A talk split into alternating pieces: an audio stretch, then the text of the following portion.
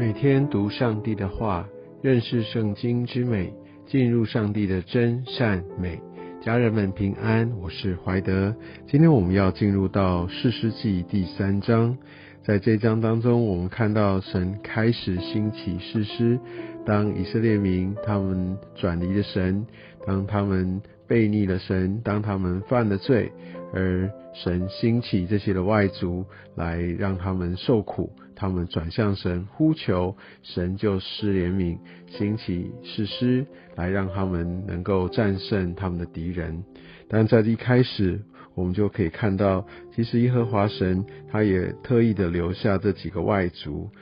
要让以色列人他们的心是被试验的。那我想神也常常会在我们的四周或在我们的环境里，也放下一些要来试验我们心的这样的一些，不管是人，特别是人，会让我们心里面很多的意念哦，就来显明。我相信我们很需要这些的试验，嗯，不是神他故意要来让我们出糗，或者是要让我们跌倒，其实我们很需要这方面的提醒跟试验。也许我们看某一个人，我每次一看到他，我心里面就有很多的苦毒，或者这个人就让我总是会很嫉妒他，等等。就是无论如何，神总是透过这些环境来让我们能够被试验。但是上帝试验我们最主要的原因是要我们能够来省察自己，乃至于我们知道自己需要来调整，来对齐神心意的地方，我们都需要试验。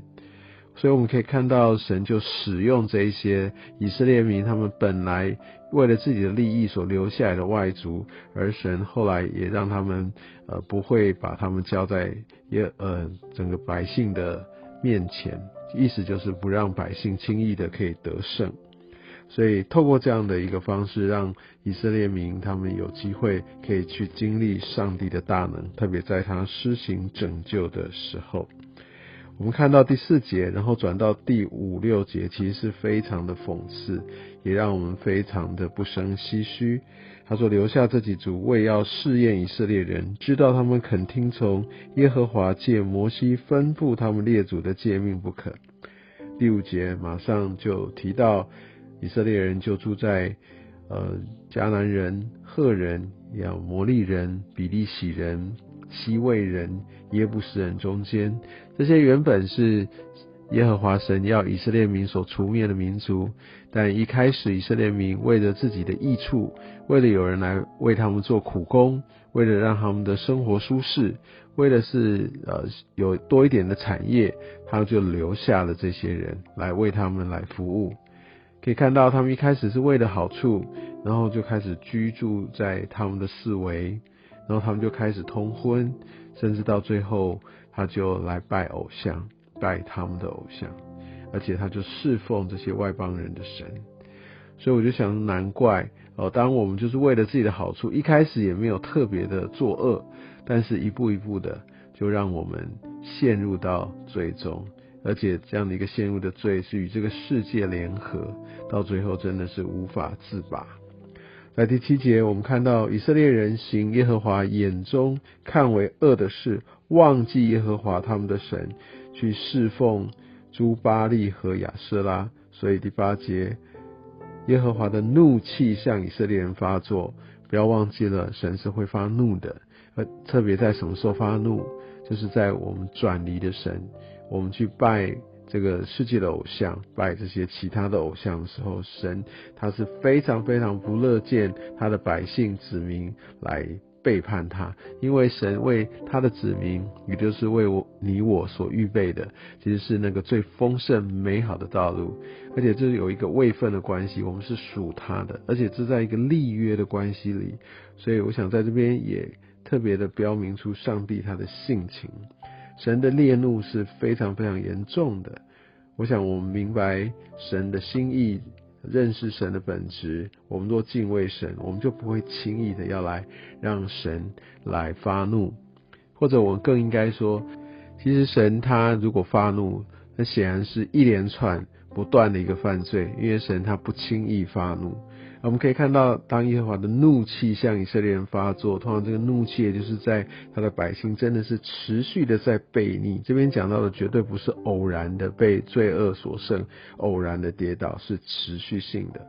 所以在这个时候，神为了要来让这个以色列人得到教训，乃至于他们可以回转转向神，他就把他们交在呃这样的一个呃异族的当中，米索波大米王。古山利萨田的手中，那我们可以看到他们就这样遭遇一个很很辛苦的一段日子。而当他们呼求耶和华神的时候，耶和华就为他们兴起一位拯救者来救他们。我想第一位就是厄陀涅哦，就是加勒的兄弟。那所以我们可以看到第十节，耶和华的灵降在他身上。我相信在写作这个旧约呃四世纪的。作者他当时还没有一个全部了解，后来我们现在所认知的圣灵啊的一个全备的知识，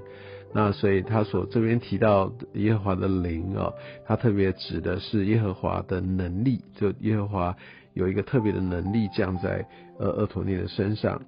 啊，我们可以看到神就真的行了大事，也标明出这不是厄陀涅自己能做的，这是神所赐下的。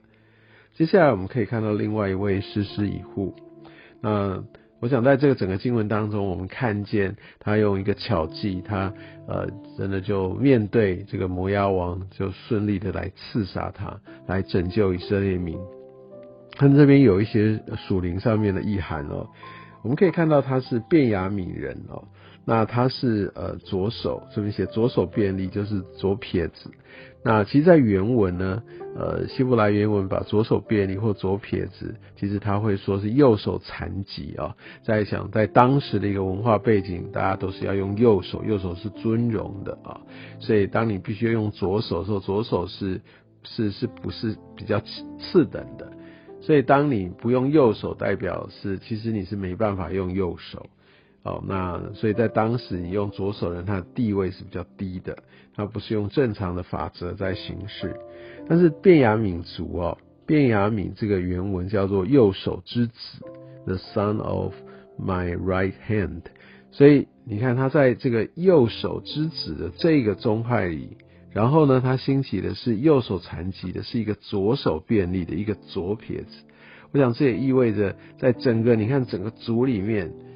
都没有一个来顺服可以被神使用的，而神就要兴起一个被大家所看不起，是左手才来使用的，所以更可以看见神他的拣选是非常的特别，但也对比出整个他们的支派，整个变雅民族，甚至整个以色列人，真的是绝大部分的人，就算有能力的人、有恩赐的人都没有办法被神来使用，因为他们的悖逆，他们的不顺服。而在他们来说，这是一个残缺，是一个不完美的状况。但也因为他都惯用左手，所以他就把这个暗器，把这个剑放在这个右腿上面。这是一个大家所不会特别注意到检查的地方。所以神使用他的软弱，神使用人的这个不足，神使用人一般来说最轻看的部分来成就他的美意。因为我们透过今天的经文看见，呃，我们很需要试验。也从经文看见，呃，当我们即使犯了罪，我们呼求神，而神的怜悯他会临到。但是，就像以色列人，他们真的是没有真正的悔改，所以当事情一过，又落在一个背逆神的循环里。我想很大很大的原因是他们没有分别为圣，他们跟这些世界的人，跟这些外族，呃，混居。我在想，对我们不是说我们不能跟这些人住，而是真的我们就是拥抱他们的文化，完完全全过他们的生活，甚至随从去拜他们的偶像，追随着世界所看重的一些的价值观，所以他们在呃整个灵性上面就是每况愈下。愿神也透过今天的经文来点醒，也来光照，也来带领祝福我们的生命。愿上帝祝福你。